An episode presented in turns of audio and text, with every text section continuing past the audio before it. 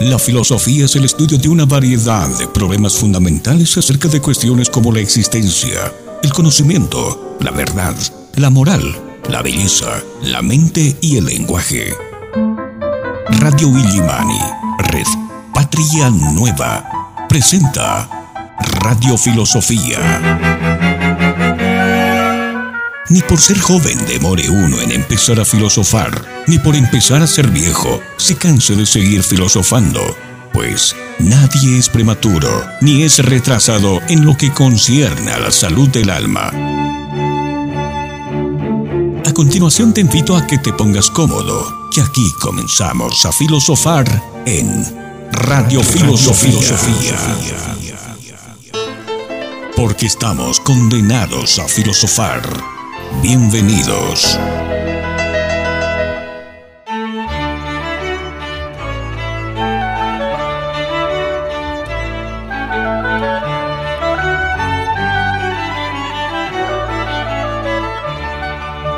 Hola amigos y amigas, bienvenidos y bienvenidas a Radio Filosofía.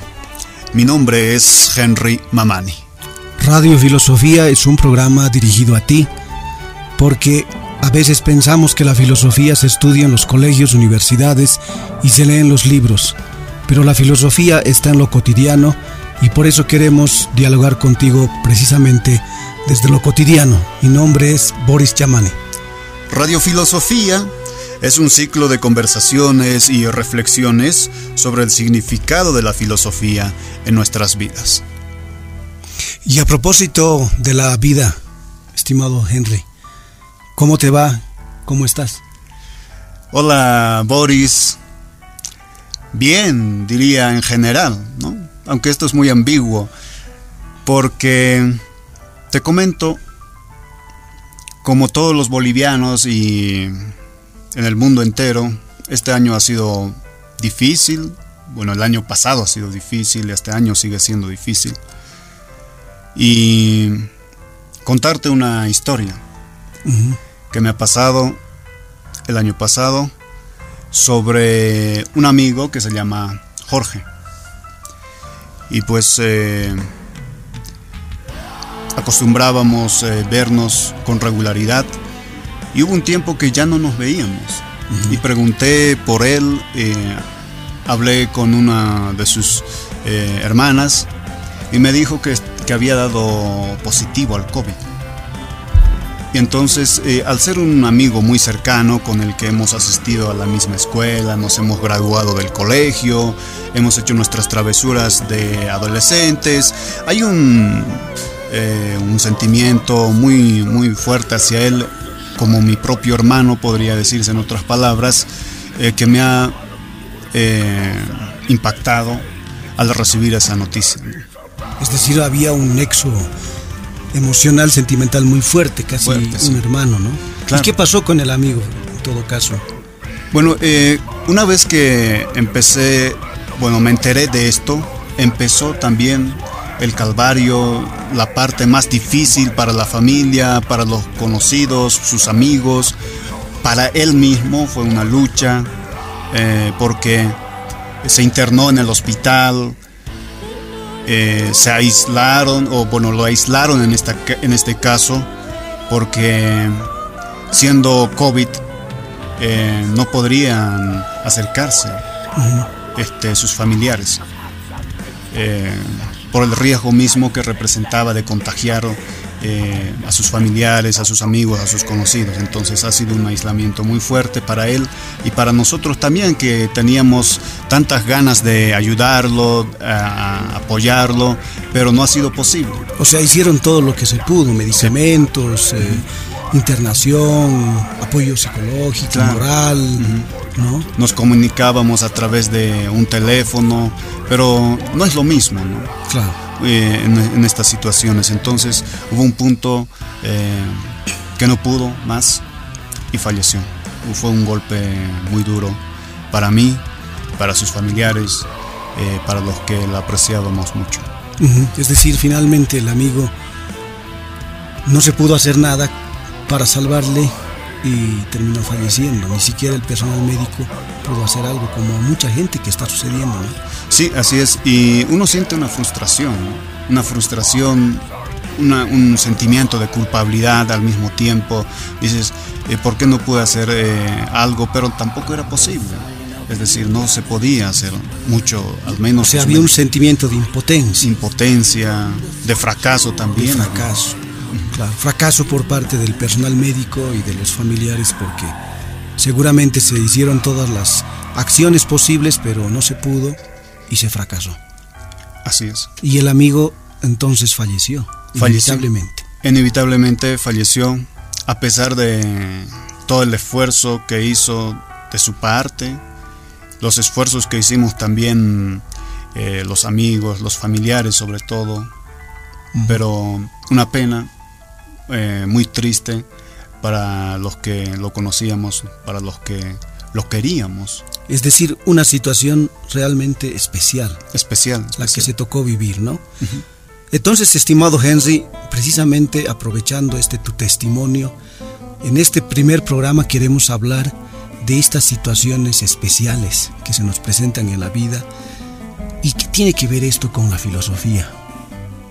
¿Qué tiene que ver todo esto que acabas tú de contar, este testimonio de tu, de tu amigo, de la familia, de los médicos, de este fallecimiento tan sensible para, los, para todos quienes lo conocieron? ¿Qué tiene que ver la filosofía con todo esto? Entonces, para poder conversar el día de hoy sobre este tema, vamos a invitar desde el más allá de la historia, desde la memoria humana, a un filósofo, Henry. ¿Cómo se llama el filósofo? Vamos a invitar a un filósofo alemán que ya murió. Ah, Él vivió más o menos eh, en el siglo pasado, nació en 1883 y falleció en 1969. Era un ser humano como nosotros, un filósofo alemán que se llamaba Karl Jaspers. Y Karl Jaspers, ¿sí? Y él nos habla de las llamadas situaciones límite. ¿Y en qué consisten estas situaciones límite? De eso, estimado Henry, hablaremos en unos momentos. Muy bien. Entonces, Henry, te comentaba que Hablemos el día de hoy de las situaciones límite, situaciones que vivimos los seres humanos, para ver qué relación tiene esto con, el, con la filosofía, qué relación tiene con la vida concreta de nosotros seres humanos en este mundo y qué nos puede decir entonces este nuestro invitado. Cali Aspers fue psiquiatra, estudió filosofía y es uno de los representantes del llamado existencialismo eh, contemporáneo fue docente, profesor y escribió muchas obras, ¿no? Tú te imaginarás muchas obras. Como todos los filósofos. Como todos los filósofos. Escriben mucho. Así es. Fue un hombre que eh, desde niño estuvo enfermo, ¿no? Pasaba de clínica en clínica. Y mira que su, él siendo alemán se casó con una judía. Ah, mira. Sí, su esposa era una judía. Y con el ascenso de Hitler en Alemania, con el ascenso al poder de Hitler, Tú sabes qué sucedió con los judíos, ¿no? Sí, sí, el nazismo fue muy cruel con ellos. Entonces su esposa, su esposa judía alemana, eh, una señora llamada Gertrude Mayer, eh, fue perseguida por el régimen nacionalsocialista y entonces su esposo Karl Jaspers tuvo que huir de Alemania para proteger a su esposa de la persecución, ¿no? Entonces fíjate, le tocó vivir una época muy difícil, y exiliarse en diferentes lugares, sobre todo en Suiza, y escribir en ese medio de esa experiencia sus obras filosóficas. Y hay una obra, estimado Henry, de las muchas obras que él publicó, una obra que él eh, hizo eh, llamada Introducción a la Filosofía. ¿Qué te parece? Una obra en la que, eh, que es el resultado de unas conferencias de radio. Ah, Sí, sí. Unas conferencias de radio que, se, que se, escribieron, se transcribieron y que lleva por título Introducción a la Filosofía. Y en este libro, estimado Henry, Cali Aspers nos habla del origen de la filosofía. ¿no? ¿Dónde se origina, no? ¿Dónde que no es lo origina? mismo donde comenzó o empezó, ¿no? Claro, no es lo, No es lo mismo. mismo. ¿no? Porque tú recordarás dónde comenzó, Sí, sí. ¿no? sí ¿Dónde comienza la filosofía en Europa? ¿No? Y esta filosofía sabemos que empieza con los griegos, Exacto. tiene una historia. Sí. Pero Jaspers no habla del comienzo de la filosofía, en su comienzo histórico, sino nos habla del origen, de la fuente de la filosofía. ¿Cómo es que el ser humano, nosotros, personas de carne y hueso, comenzamos a filosofar? ¿De dónde se origina esta necesidad de filosofar? Ahí eh, se plantea también, eh, pu- eh, bueno, cuando hablamos de origen, podría incluso ahora haber un origen, digamos, o descubrirse un nuevo origen de la filosofía, ¿no? Según él, ese origen es permanente. Es como una fuente de la que siempre emana algo, ¿no? Y siempre estará presente en la medida en que el ser humano exista. Ah, ya. Y fíjate, él menciona tres orígenes. El primer origen de la filosofía, ¿no? Dice que es la curiosidad, el asombro. Cuando uno se Eh, lo asombra. dice Platón, ¿no? Aristóteles. ¿Correcto? Correcto, la curiosidad y el asombro. Cuando uno queda asombrado por las cosas que aparecen en el mundo exterior, Uno por- admira, uno se pregunta por qué tan, eh, por qué esta cosa y entonces eh, le, le surge la curiosidad por averiguar qué es, ¿no? le surge la curiosidad por averiguar qué es. La admiración es lo que impulsa a los hombres a filosofar.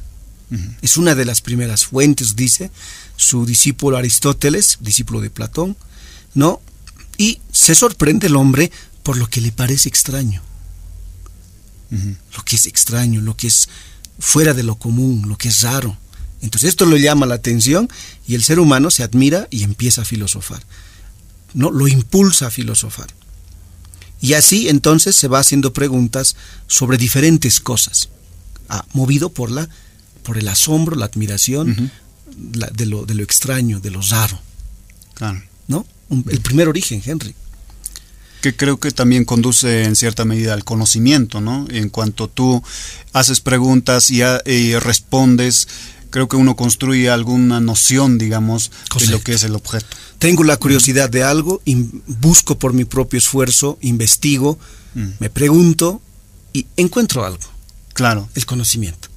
Claro, claro. Y creo que también en cierta, en cierto sentido es el origen del conocimiento, porque desde la antigüedad eh, los griegos, el hombre siempre ha mirado al cielo, se sorprende por qué las estrellas, por qué eh, el día, por qué la lluvia. Entonces llega eh, a un punto en que responde a esas preguntas y se forma un conocimiento. Un conocimiento. Si vemos las culturas, los pueblos de otras civilizaciones, por ejemplo, en los Andes, las Sí. grandes civilizaciones en los Andes, en el medio, en el llamado Medio Oriente, surge, ¿no? Las ciencias, las ciencias de la de la, de la primero de la astrología, de la astronomía, ¿no? En todas las disciplinas, en todas las culturas hay un calendario, hay un asombro, hay una curiosidad, hay un proceso de admiración, de búsqueda, y eso constituye el conocimiento, el conocimiento científico también, Y que es el primer origen, digamos, el primer origen. de la filosofía. ¿Cuál es el segundo? Pero el segundo origen, el segundo origen es que una vez que hemos satisfecho nuestro asombro, nuestra curiosidad, nuestra admiración con el conocimiento de lo que hemos logrado alcanzar, pronto, Henry, aparece la duda.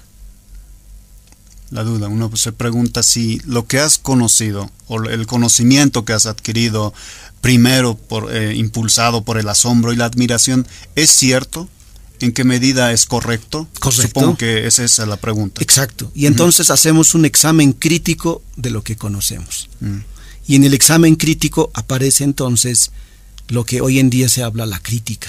La crítica. poner en balance, balancear las cosas, poner en duda lo que se asume como verdadero, como cierto. Entonces la segunda fuente es eh, la duda. La duda. La duda entonces se vuelve una fuente de examen crítico gracias al cual la filosofía da un paso más allá. La Aparece duda entonces. como método para discernir, digamos. Correcto. Y eso te hace recuerdo a un personaje también, A Descartes. a Descartes, a Descartes, ¿no? Descartes, como dicen. La duda eh, como método, él dudaba de todo, a menos que sea aquello que se esté probado claramente y de lo que no podemos dudar. Correcto. Encontrar el punto cero donde hay ausencia de duda. Claro. Despejar toda duda.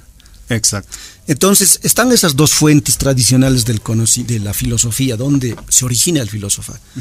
Pero dice este filósofo Jaspers, Henry, que hay una tercera fuente. Y que ese es eh, el aporte, digamos, de él, ¿no? Es el aporte de él. El, el, tercer origen de la filosofía. El tercer origen de la filosofía y que nos conecta con lo que tú nos acabas de comentar con tu testimonio y que intentaremos eh, nosotros dar ejemplos, ¿no? ¿De qué trata esto? El tercero es el siguiente. Una vez que nosotros eh, estamos admirados por el mundo, eh, lo observamos, nos extrañamos, lo, nos asombramos, obtenemos el conocimiento y también dudamos del conocimiento que tenemos. Una vez que hemos realizado esas dos, esas dos fases, dos momentos, dos fuentes, dice Jaspers, todo el tiempo el, la persona, el sujeto, está mirando hacia afuera como que está absorbiendo el mundo la atención del individuo. Correcto. El mundo está siendo el centro del sujeto, del individuo, de la persona, y la persona está volcada hacia afuera. Y uno se dará cuenta fácilmente que se está olvidando de uno mismo. Entonces nos estamos olvidando de nosotros mismos. La cosa se vuelve otra, dice, cuando me doy cuenta de mí mismo en mi situación. Cuando ah. vuelvo a mí mismo, y me doy cuenta de mi situación. Veamos, dice, nuestra humana situación. Bueno, siempre estamos en situaciones, ¿no? Siempre estamos en situaciones. En este momento nos encontramos en una situación especial. Haciendo un programa de radio en un eh, determinado espacio geográfico, es decir, que también implica alguna actitud psíquica, ¿no? Psicológica, digamos. Estamos en una situación, correcto, en un espacio de comunicación. Más tarde podremos estar en un transporte público, en una situación. situación. En otra situación. En otro momento estaremos en, el, en, en, casa con la familia o los amigos. Estamos en otra situación. Claro. Hay una sucesión de situaciones. Correcto. Estamos en una situación, eh, en, estaremos en una situación laboral, en una situación de estudio, en una situación de comercio. Son situaciones. Siempre estamos en situaciones y el hombre no puede estar fuera de ninguna situación. Siempre está. Si sale de esta situación, entra a otra situación. Correcto, entramos a otra situación. Entonces, las situaciones que vivimos, muchas de ellas dicen eh, que podemos nosotros, eh, si la situación no nos agrada o no nos conviene o cualquier otra, o es negativa, podemos salir de la situación. Por ejemplo, está uno, eh, qué sé yo, en una está, mm, qué sé yo, viendo eh, una situación un poco especial, una discusión, eh, un familiar, o no sé, y uno quizá puede eludir la situación. Eh, o digamos está uno en una cantina, en un bar y no quiere beber, pues puede eludir la situación y escaparse. Claro. Uno puede salir de la situación. O, un, o, un, adolescente, por ejemplo, que termina el colegio y planifica su vida, está en una situación y dice, mira, yo quiero ser, eh, no sé, pues eh, médico, quiero ser eh, matemático o filósofo, planifica, ¿no? Es decir, yo estoy en una situación que he terminado el colegio, ahora tengo que prepararme para ser filósofo. Entonces, él planifica y trata de cambiar su situación, digamos, de acuerdo a sus posibilidades, ¿no? Puede entonces puede cambiar su situación. Claro. La persona puede salir de la situación completamente o puede cambiar la situación en otra dirección. Claro, no siempre salen las cosas como uno quiere. Como uno quiere. Pero fíjate, Henry, según este filósofo alemán, existen, dice, situaciones muy particulares de las que primero no podemos salir. No nos podemos escapar de la situación. Por más que nos vayamos, salgamos de la puerta de la casa corriendo, la situación que estamos viviendo, no podemos escapar de la situación dice, hay situaciones de las que no podemos escapar. Es decir, es inevitable de que vayamos a vivir esa situación. Estamos atrapados en la situación. Correcto, no podemos salir de esa situación. Y además, no podemos modificar la situación. Qué grave. Gravísimo. Gravísimo, porque para quien no le gustan las situaciones difíciles, por ejemplo, en este caso, eh, la que te contaba, la anécdota, eh, Nos hubiera gustado cambiar, definitivamente. ¿A quién no hubiera gustado eh, que, un ser querido eh, continúe junto a ellos y, no fallezca, ¿no? Pero eh, esta es una situación que escapaba de nuestras manos y me doy cuenta que hay dos tipos de situaciones, ¿no? Unas situaciones que de las cuales tenemos en alguna medida el control, aunque no siempre tenemos el control, pero las podemos modificar. Las podemos modificar. Y hay otras, hay otro tipo de situaciones que no las podemos modificar y que es inevitable. Y estamos atrapados en ellas. Estamos atrapados, no las podemos modificar. A estas situaciones que no podemos salirnos de ellas y a las que no podemos modificar, las llamamos situaciones límite. Ah, ya, ya. Entonces, Jaspers, este filósofo, dice, son situaciones ¿no? que no podemos alterar, no podemos modificar, no podemos hacer prácticamente mucho para poder lidiar con la situación. Ahora, no toda situación es límite. Por ejemplo, uno quiere cambiar de carrera, de estudio, o de, o de, o de oficio, o de estado civil, o de, qué sé yo, de muchas otras cosas. Uno puede cambiar la situación, pero esas no son situaciones límite. Esas no son situaciones límite. Una dificultad que se aparece en la universidad, eh, o con los hijos, o con los amigos, o con el trabajo, probablemente uno puede encontrar una salida y darle una solución. Claro. No es una situación límite. Entonces, te preguntarás, Henry, ¿cuáles son esas situaciones límite? Sí, exactamente, porque es intrigante, digamos, para quien por primera vez escucha que hay situaciones que no las vamos a poder cambiar, y que inevitablemente, por más que queramos cambiar, escapar de ello, eh, no las podemos hacer. ¿Y cuáles son esas situaciones límite?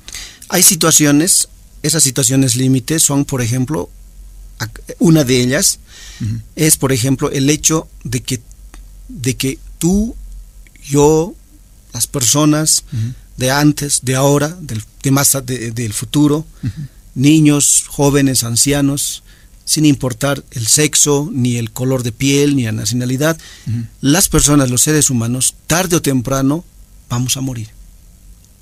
Por una u otra causa, vamos a morir. Verdad, verdad.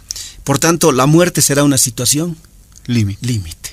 No podremos salir de ella ni modificarla. Claro. ¿no? Otra situación que no podremos cambiar será el sufrimiento en algún momento de la vida. En algún momento de Uno tiene que sufrir, es decir, eh, eh, que no las podemos escapar. Yo creo que está muy conectado con nuestra cotidianidad de cada uno y con la parte más íntima de cada ser humano también. Es inevitable el Es inevitable. Es verdad. Hay también eso que se llama el destino, la casualidad y el destino. Son situaciones que no puedes prever, no puedes salir y no puedes modificar el destino y la casualidad. Y también dice que hay otro tipo de situaciones, como por ejemplo la culpa.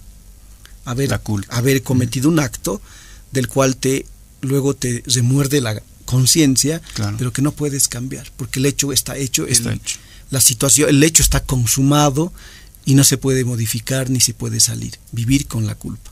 Entonces, fíjate, Henry dice, este filósofo, estas son las situaciones límite que atravesamos los seres humanos. Pero curiosamente, así como tenemos estas situaciones límite, los seres humanos buscamos la manera, hemos buscado la manera de hacernos a la gallinita ciega. Escapar de, estas situaciones. Escapar de estas Uno dice, eh, quisiera que esto fuera un sueño y despertar eh, que todo está bien. Así es. O también eh, dicen, quisiera ser en este momento otra persona, no yo. No yo. ¿Cómo reaccionamos entonces? Muchas veces reaccionamos ante estas situaciones límite, velándolas, es decir, poniéndoles una, una tela para no ver la realidad. Ignorándolas en otros. así es, así es. En otras ocasiones reaccionamos cuando nos damos cuenta de ellas con desesperación. Nos desesperamos, entramos en pánico, en estrés y nos desesperamos. Sí, eso es verdad, porque lo primero que cuando uno es consciente del problema o de la gravedad del problema o de, estas situaciones límite, lo primero que uno eh, reacciona es como rechazándola, ¿no? Esa situación. Y luego eh, desesperándose. Así es, en el dolor, en la flaqueza, en la impotencia, nos desesperamos. Y una vez que hemos salido del trance y seguimos viviendo, nos dejamos deslizar de nuevo, olvidados de nosotros mismos por la, por la, por la creencia de una vida feliz. Es decir, a pesar de que atravesamos, tendemos a olvidarlas, a eludirlas mm. y no saber nada de ellas. De todas maneras, dice que el ser humano, pese a todo esto, ha encontrado las maneras de poder, digamos, controlar estas situaciones. Bueno, un intento de controlar, digamos. Así es. Y creo que esto nos, eh, me lleva a pensar de que tenemos leyes en una sociedad, este, tenemos eh, iglesias que tratan de responder eh, a ciertas necesidades de la población o de la gente, eh, construimos eh, universidades, tenemos eh, fuerzas armadas para sentirnos seguros, la policía en las calles que tiene una misión de darnos seguridad. De darnos seguridad. Entonces el ser humano dice ha construido los mecanismos para poder dominar a la naturaleza. Tenemos el miedo de que el rayo caiga y nos parta en dos que destruya los cultivos, que un terremoto, un sismo devaste una ciudad, que la granizada destruya los, ¿no? las, las, las cosechas. Entonces el ser humano ha diseñado la tecnología, por un lado, la ciencia y la tecnología, con el propósito de someter a la naturaleza y ganar seguridad, confianza, certeza de que esa situación pueda ser controlable. Y por otro lado, como tú decías, en lo que respecta ya a la vida entre las personas, el ser humano ha inventado las instituciones como el Estado, la familia, las religiones, sean las religión, cualquier religión que, sea, las religiones, no ha inventado el mundo de la cultura. ¿Qué te parece? Esto habría hecho el ser humano como, me, como, como, como medio para poderse dar certeza, seguridad, tierra firme, eh, y por tanto poder lidiar contra esas situaciones límite que ya nos, nos imaginaremos vienen desde la época de las cavernas. Sí, sí, verdad. Hasta el día de hoy. La organización social mismo creo que es un intento de respuesta a las situaciones límite, ¿no? Pero eh, como tú señalabas eh, al principio, las situaciones límite son inevitables, no se pueden controlar, entonces por más que construyamos y coloquemos todo, todo una institución, todo, toda una empresa como la ciencia, las mejores mentes del mundo, intentando controlar las, eh, las situaciones límite, en este caso fenómenos naturales, la guerra, eh, el sufrimiento, este, no las podemos lograr controlarlas. Pese a que hemos entonces inventado las diversas tecnologías, tenemos hoy en día vacunas, conocemos el ADN del ser humano, conocemos las estrellas, hemos llegado a la luna, a los, hemos, exploramos el universo, conocemos los microorganismos, conocemos una infinidad de cosas, pero nos encontramos en la misma situación límite que los hombres de las cavernas. Algún día vamos a morir, algún día vamos a sufrir, algún día el destino nos va a pasar por, por, la, por al lado, algún día vamos a sentir culpa.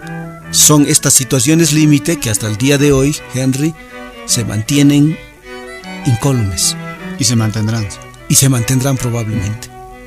Entonces, ¿qué te parece si dentro de poco hablamos de casos de situaciones límite? Sería interesante para aplicarlos a cuestiones más concretas para que nuestros oyentes puedan eh, apreciarlos, digamos, porque está muy conectado con la, con la cotidianidad que tenemos. Y ahí vemos cómo la filosofía nos permite ver esto. Ya regresamos en el próximo bloque.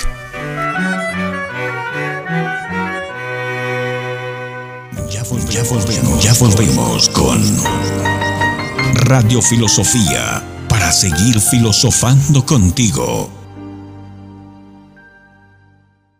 Ya, ya, ya estamos de vuelta con, Radio Filosofía para seguir filosofando contigo.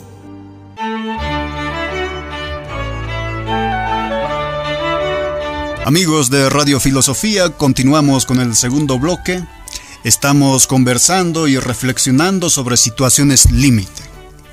Un filósofo alemán llamado Karl Jaspers ha reflexionado profundamente sobre estas denominadas situaciones límite y que nos conecta en lo íntimo, en lo cotidiano de cada uno de nosotros.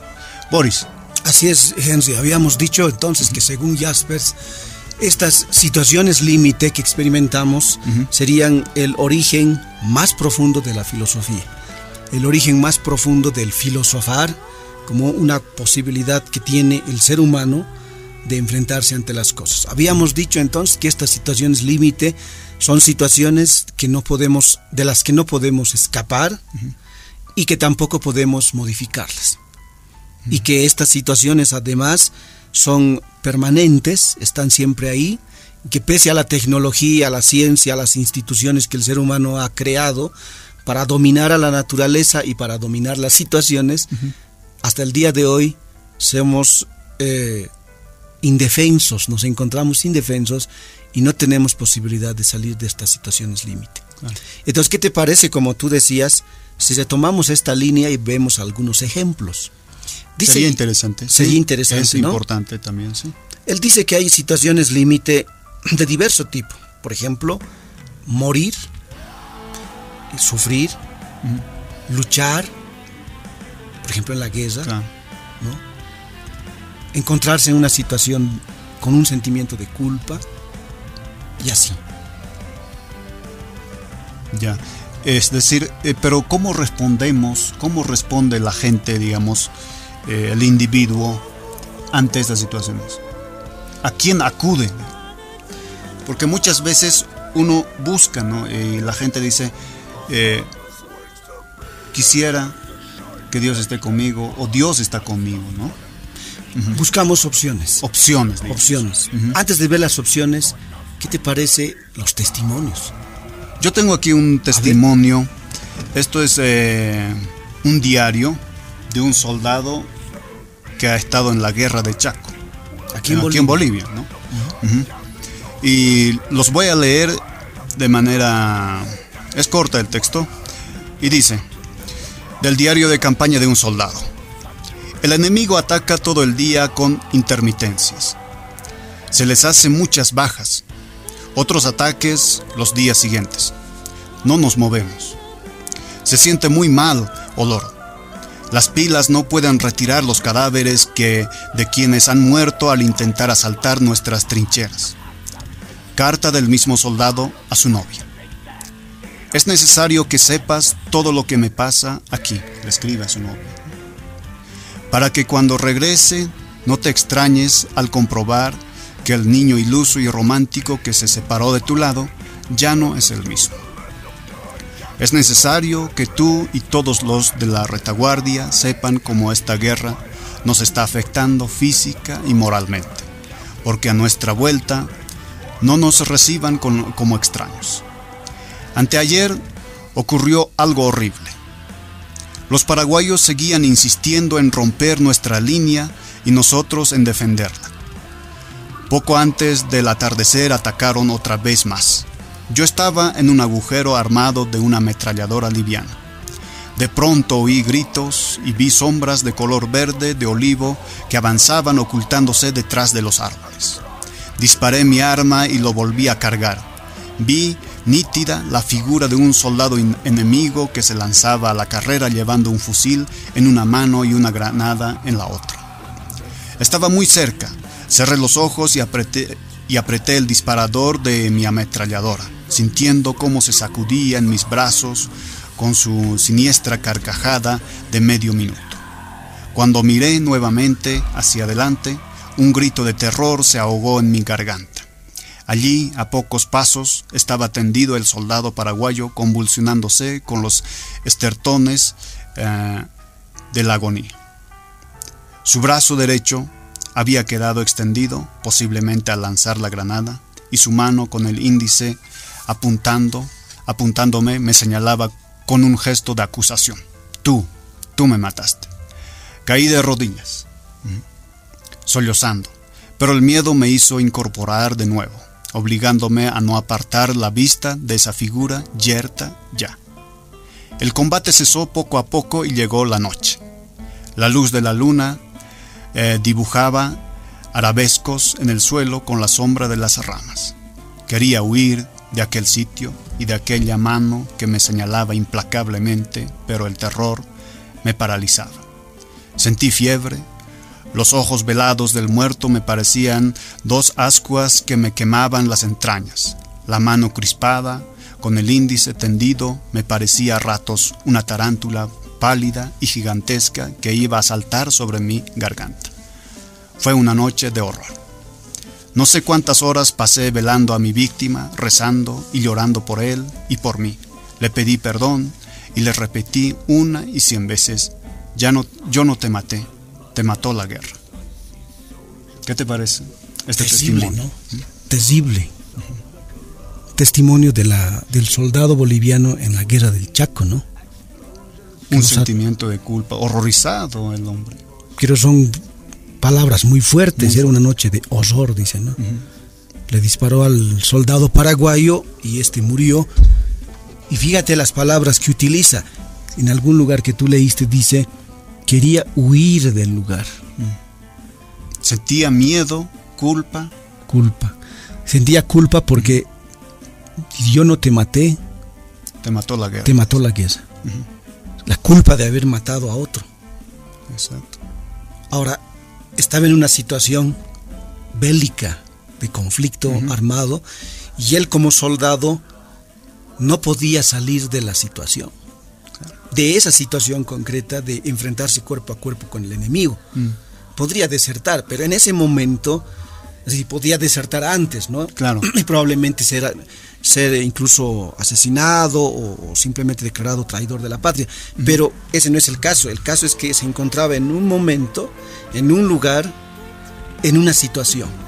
En una situación límite en este caso. Límite. No podía salir de la situación de tener que luchar y tampoco podía modificar.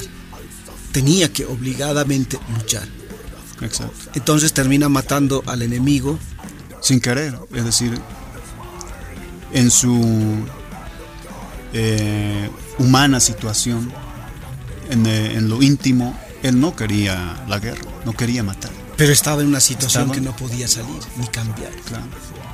Entonces, por eso dice, quería huir, dice. Mm. Quería, con eso me está diciendo quería salir de la situación, pero no, pero no lo podía hacer. Y tampoco podía modificar al, muerto que él había matado con sus armas. Entonces, qué interesante este ejemplo de, una, de un testimonio de la guerra del Chaco que nos muestra cómo en esta situación límite de la lucha, de la guerra, no tenemos salida, no podemos hacer mucho y por tanto tenemos que padecer la situación. Y Creo que algo interesante que hice al principio, esto es una carta a su novia, ¿no? Ya no soy el mismo, lo ha cambiado esta situación límite. Hay un antes y un después en él, después de este episodio. Así este episodio sangriento que lo ha cambiado eh, para siempre. Y seguramente toda lo ha marcado su vida. Eh, porque vivir una situación que jamás lo ha imaginado él. Encontrarse con este episodio horroroso en el que te sacude la existencia misma es, eh, es grave, ¿no? Gravísimo, gravísimo porque dice es necesario que sepas todo lo que me pase aquí, que tú y los de la retaguardia sepan cómo esta guerra nos está afectando física y moralmente. No es solamente las heridas de bala, el cansancio, sino moralmente. Hoy diríamos psicológicamente. psicológicamente. En, nuestros, en nuestro eh, época, en nuestra época diríamos psicológicamente, para que a nuestra vuelta, es decir, a nuestro regreso, ustedes no nos reciban como extraños. Ha quedado traumado. Traumado. Si uno observa las, las eh, las situaciones límite, las experiencias de guerra de los soldados norteamericanos en Afganistán, que reciben terapia, apoyo psicológico, reinserción. Instituciones enteras dedicadas al apoyo psicológico a estos, estos soldados que fueron a la guerra de Irak, mm. estuvieron en Siria, estuvieron luchando contra los terroristas, digamos. tienen un trauma psicológico eh, muy fuerte, ¿no? Un trauma psicológico fuerte, producto en términos filosóficos de haber experimentado, vivido una situación límite. Exacto. Yo tengo para ti, Henry, y para todos nuestros amigos y amigas, otro caso. A ver. Un caso muy interesante de la antigüedad, de la llamada peste de Atenas. Nos trasladamos a la, a la época griega, digamos, ¿no? Nos trasladamos, griego. así es, al siglo más o menos quinto, cuarto antes de la era cristiana, antes de la época cristiana. Entonces se sabe que hubo en la ciudad, en Atenas, en la antigüedad, una peste que azotó a la población. Una peste terrible, llamada peste de Atenas. Y un filósofo romano llamado Lucrecio nos da un testimonio de cómo habría sido esa peste. Fíjate lo que dice. Había muchos cuerpos derribados por la sed y revolcándose por las calles yacían postrados junto al caño de las fuentes, ahogados por el exceso de la dulce bebida. A muchos también hubieras visto arrastrar sus lánguidos miembros medio muertos por las calles y lugares públicos, y morir horribles, cubiertos de hediondos andrajos y de suciedad, con solo la piel sobre los huesos, sepultados ya casi por las llagas y la podredumbre. En fin, la muerte había llenado de cuerpos exánimes todos los sagrados santuarios de los dioses. Los templos de los celestiales rebosaban por doquier de cadáveres, pues los guardianes habían llenado de visitantes estos lugares.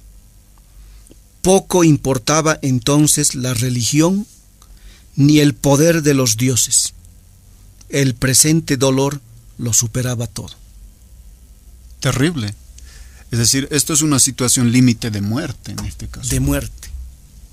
En el que no, Y imaginando la época en que ocurrió, seguramente fue pues impactante, este, al mismo tiempo desconcertante. Desconcertante totalmente pero fíjate esta, ¿no? Los cuerpos hediondos apoltronándose unos sobre otros, la gente muriendo en las calles, arrastrándose por las calles, arrastrándose por las calles, ¿no? En una situación de la que no podían salir ni podían modificar, porque era otra situación límite. Y mira las palabras, porque generalmente nosotros cuando estamos en ciertas situaciones, como tú lo adelantabas, acudimos a alguna fe, alguna religión, pero mira, estas palabras son duras. Poco importaba entonces la religión ni el poder de los dioses. El presente dolor lo superaba todo. E, era, era um, una época en que los eh, griegos eran muy, muy religiosos, ¿no? Mm. Donde los dioses eh, eran pues eh, lo más importante de ellos. Y dada la situación límite, se olvidaron de todos ellos. Se olvidaron de todos ellos, su poder no podía solucionar la peste, ni en la religión, ni los sacerdotes, ni nada. Por eso el dolor, la experiencia del padecimiento del dolor de la peste, y a eso sumado la muerte, porque murieron muchos de ellos, hacía que la situación sea insoportable, pero al mismo tiempo inevitable. Ah, la peste bubónica también ha eh, ha sido una de las situaciones límite muy fuertes que ha sacudido el mundo. Y, y si nos trasladamos más aquí a, a nuestros días, podemos hablar también de la situación del COVID. ¿Es una situación límite? Mira que revisando las noticias que salen, y revisando las noticias, lo que aparecen en la, en la prensa escrita, en la prensa en la eh, televisiva, en, en fin. Por ejemplo, fíjate, encontramos entre tantos titulares de periódico, encontramos, mira Henry, un titular de, sobre el coronavirus que dice, eh, una, dice que así, España ha perdido el control, es un fracaso del Estado. Otro titular nos dice que la política sanitaria de lucha contra el COVID en Alemania es un fracaso que las medidas tomadas por el gobierno de Inglaterra, por el gobierno británico para luchar contra la pandemia, son otro fracaso. Fracaso tras fracaso tras fracaso. Hay una sensación de frustración y que se conecta directamente con las situaciones límite. Em, yo tengo una historia particular, digamos. Se trata de Jasmine Grace Grimaldi, es una actriz y cantante estadounidense, es hija del príncipe Alberto II eh, de Mónaco y Tamara Rotolo. Ella ha sufrido precisamente eh, una situación límite, lo podemos decir, de lucha. Ah, porque lo han eh, ha dado positivo al coronavirus y su a pesar de que es una persona con, con tanto prestigio, con recursos, con recursos, ha vivido una situación límite como cualquier ser humano lo podría vivir. Dice el, eh, el testimonio. Comienza, cuídense. Ese fue el simple y el llano mensaje que Jasmine Grace Grimaldi, que tiene 28 años, joven, ¿no? ha querido transmitir al explicar su terrible lucha para superar los estragos del COVID-19 que estaba produciendo o bueno que está produciendo en su cuerpo. Tras una corta mejoría y la primera alta hospitalaria, la cantante y actriz, hija del príncipe Alberto II de Mónaco, tuvo eh, en una relación eh, anterior con Tamara Rotolo, fue ingresada por segunda vez al hospital al, al, sufrir complicaciones poco comunes del coronavirus que los médicos todavía están estudiando. La artista nacida y residente en Estados Unidos revela el pasado julio que padecía el virus cuatro meses después de que su padre también resultase positivo en el test. Wow. Y el pasado julio, al revelar su estado de salud, eh, afeó el comportamiento de aquellos que no toman, digamos, las medidas de protección, aquellas que no creen. Hay gente que tampoco cree en esta pandemia, ¿no? Pero eh, ha molestado precisamente este, esta advertencia que hacía, que se cuiden, que se mm. laven las manos, los barbijos, todo esto, y el distanciamiento, ¿no? Eh, porque ella ha vivido una situación muy difícil. Ella dice, desafortunadamente he visto a gente a mi alrededor que no ha seguido las reglas y eso me da miedo. Yo he perdido amigos a causa del coronavirus. Ha habido muchas pérdidas en el último año, ha sido muy duro. Para Jasmine Grace, el virus es fuerte y misterioso y sigue compartiendo su historia de, de lucha, contra el coronavirus para que las personas sean conscientes, se protejan y protejan a los demás. Entiende que haya mucha gente incrédula que opine que esto no debería ser así. Pero esto es una, eh, digamos, una situación límite de una persona que tiene los recursos, los medios como para eh, acceder eh, a un tratamiento. Sin embargo, lo vive como una persona, digamos, de cualquier clase. Indefensa. Indefensa. Indefensa ante el virus, indefensa ante la, la, situación como tal. Nosotros hemos visto en nuestro país, aquí en Bolivia, como un empresario pudiente, una fue la primera, si mal me equivoco, víctima pública al menos del coronavirus, ¿no? Creo que fue un, empresario de telecomunicaciones. De telecomunicaciones, ¿no? Entonces, más allá del caso particular de los problemas de equipamiento sanitario, eh, podía suceder en Inglaterra o en Alemania, más allá de los errores que cometen los gobiernos y demás, la palabra que menciona ese testimonio que tú acabas de leer es que es un virus misterioso. Mm. Y al ser misterioso es relativamente desconocido. No lo conocemos a profundidad, no sabemos su comportamiento. Por tanto, este virus lo que nos plantea es, retomando a Jaspers, es una situación límite que tenemos que inevitablemente experimentar, en la que no hay salida y no podemos modificarla. Estamos intentando ver la manera de modificarla a través de vacunas, a través de medidas de bioseguridad, pero aún así la situación nos sigue rebasando. Entonces seguimos, eh, vivimos prácticamente, pero digamos siglos más tarde, la peste de Atenas. Verdad.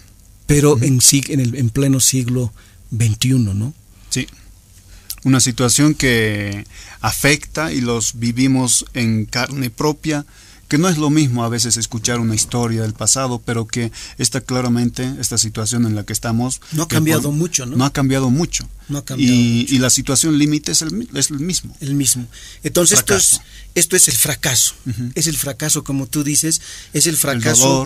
pero no es el fracaso porque alguien hizo mal las cosas. Entonces se puede decir, hiciste mal las cosas, hagamos bien las cosas. Claro, podría modificarse. Podría modificarse. Aquí es un fracaso, dice Cali Jaspers, absoluto este es un fracaso absoluto porque en este... Eh, que no podemos hacer nada podemos hacer, para no fracasar. Para no fracasar. No podemos hacerlo. Entonces el ser humano aparece ante las situaciones límite, aparece es como, un fracasado, como un fracaso absoluto. Como un fracaso absoluto. Entonces mira lo que dice Jaspers, retomando el ejemplo que tú viste del soldado en la guerra, la culpa, la muerte el ejemplo de la peste de Atenas, de esta muchacha que, que padeció y luchó contra el virus, tomando estos ejemplos, el de tu amigo, el testimonio que nos diste, dice Cali Aspers que reconsiderando ahora estas situaciones límite que nos toca experimentar, es decisiva para el hombre, dice, la forma en que experimenta el fracaso. La forma en que experimenta este fracaso ¿no? Que bien puede reaccionar o bien ocultándose, buscando la manera de tapar este fracaso absoluto, ¿no? O bien, es decir, negando, ¿no? Negando, ocultando, haciéndose la gallinita ciega. Ignorando, lo decíamos, ¿no? Así es, así es. O bien, ¿no? Entonces, negando y al negar, al, al, al aludir, encontrando soluciones y una tranquilidad, pero que son puras ilusiones. Claro. Porque el problema, la situación está ahí. Está ahí. Entonces la primera opción es negar, tapar, escaparse, cerrar los ojos, hacerse la gallinita ciega. La segunda opción es aceptar honradamente en silencio, aceptar esta situación de modo honrado y en silencio, ¿no? Ante lo indescifrable que constituyen las experiencias límite. Aceptar esta situación. Ahora bien, la forma en que experimenta el ser humano su fracaso es lo que determina en qué acabará el hombre. No es tanto el fracaso en sí mismo, la experiencia del fracaso en las situaciones límite, sino la forma en cómo lo experimentamos. El problema aquí no es el qué, sino el cómo el cómo experimentamos y el cómo reaccionamos a estas experiencias. El ser humano entonces en estas situaciones límite, dice Henry, inevitablemente, ante la desesperación, la impotencia, etcétera, busca una salida, una salvación. Busca salvarse de esta situación. Natural, ¿no? Mm, no, no. Obviamente uno no quiere estar todo el tiempo en esta en esa situación y obviamente tiene que haber una respuesta a esto. Y entonces la primera respuesta se la ofrecen las grandes religiones de la salvación, en las que hay, un, hay, una, hay una receta establecida de cómo se debe hacer. Entonces las religiones son una opción en la que el ser humano puede acogerse si quiere encontrar salvación. Pero ojo, las religiones, como muchas otras instituciones, pueden terminar siendo instrumentos de la dominación de unos pocos a costa de una gran mayoría. Mm. La otra opción, que tampoco es, digamos, eh, la solución mágica a los problemas, es el camino que conduce a superar, intentar superar este mundo doloroso, este mundo de situaciones límite, este mundo que nos produce tanta desesperación a través del acto individual, personal, de filosofar. Desde nuestra existencia, digamos desde nuestra existencia, desde nuestro ser, desde nosotros mismos, desde nuestra capacidad racional, desde nuestra inteligencia y nuestra libertad de hacernos cargo de nuestras situaciones y darles una respuesta, no, en este caso, propia, personal, filosófica. ¿Qué significa esto? Ética. Una respuesta ética, una respuesta eh, intelectual en el sentido de que todos tenemos el intelecto, mm. no que somos intelectuales de, de universidades, grandes expertos, sino que tenemos intelecto, tenemos inteligencia y podemos tomar nuestras decisiones y encontrar por nuestra propia cuenta la vía que más nos parezca la oportuna. Creo que es, es muy importante este último, ¿no? Que las personas encuentren su propio camino a través de la inteligencia eh, para salir a las situaciones. Muy bien, eh, Boris, el tiempo es corto a veces, podemos hablar mucho de las situaciones límite y es muy interesante, pero eh, nosotros vamos a seguir hablando en los próximos programas que tenemos de otros temas relacionados con nuestra cotidianidad. Y pues... Pues quedamos entonces en que si bien la filosofía es una actividad institucional, académica, está en los libros, está en los textos, en los manuales, etc., nos interesa que Radio Filosofía sea un diálogo, una conversación entre nosotros y los otros sobre la filosofía en la vida cotidiana desde lo cotidiano. Hasta el siguiente programa, estimado Jens. Gracias Boris, gracias le decimos a nuestros oyentes. Nos encontramos o reencontramos el próximo sábado. La filosofía es el estudio de una variedad de problemas fundamentales acerca de cuestiones como la existencia, el conocimiento, la verdad, la moral, la belleza, la mente y el lenguaje. Radio Willimani, Red Patria Nueva, presentó Radio Filosofía. Ni por ser joven demore uno en empezar a filosofar, ni por empezar a ser viejo se canse de seguir filosofando, pues nadie es prematuro ni es retrasado en lo que concierne a la salud del alma. Dentro de siete días seguiremos filosofando en Radio Filosofía. Porque estamos condenados a filosofar. Hasta la próxima.